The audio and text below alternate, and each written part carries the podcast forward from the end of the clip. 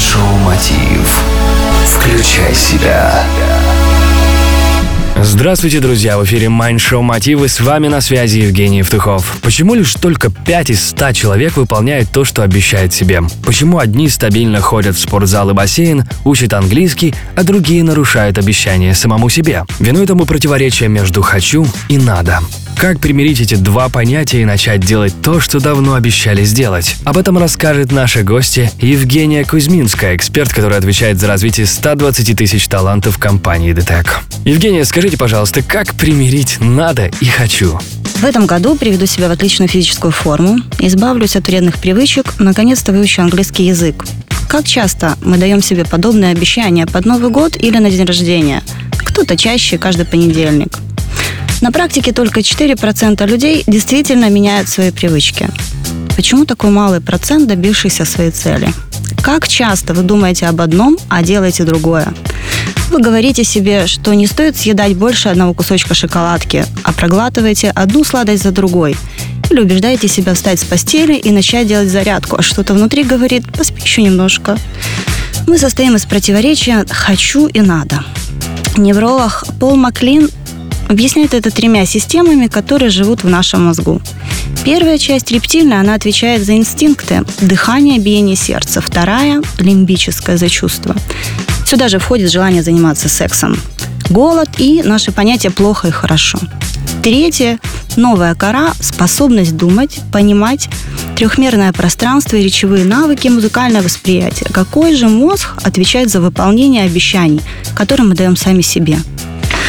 Ответ – все три системы. Вот почему мы часто саботируем собственные решения. Наш эмоциональный мозг «хочу» превалирует над думающей частью «надо». И мы переключаемся на получение незамедлительного удовольствия.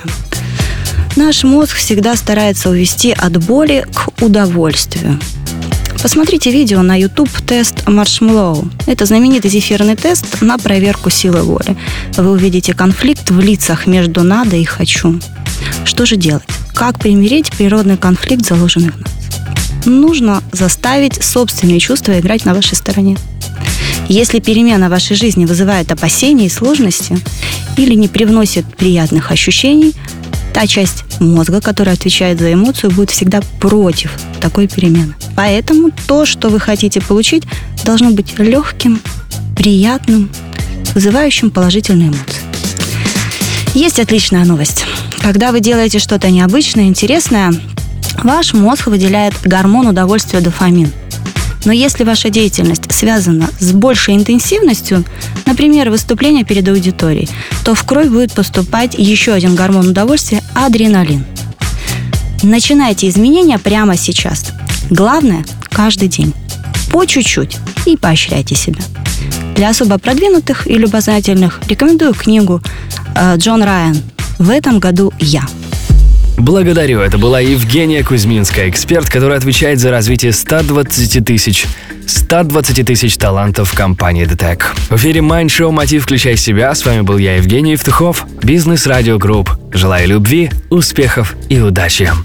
Простые ответы на сложные вопросы.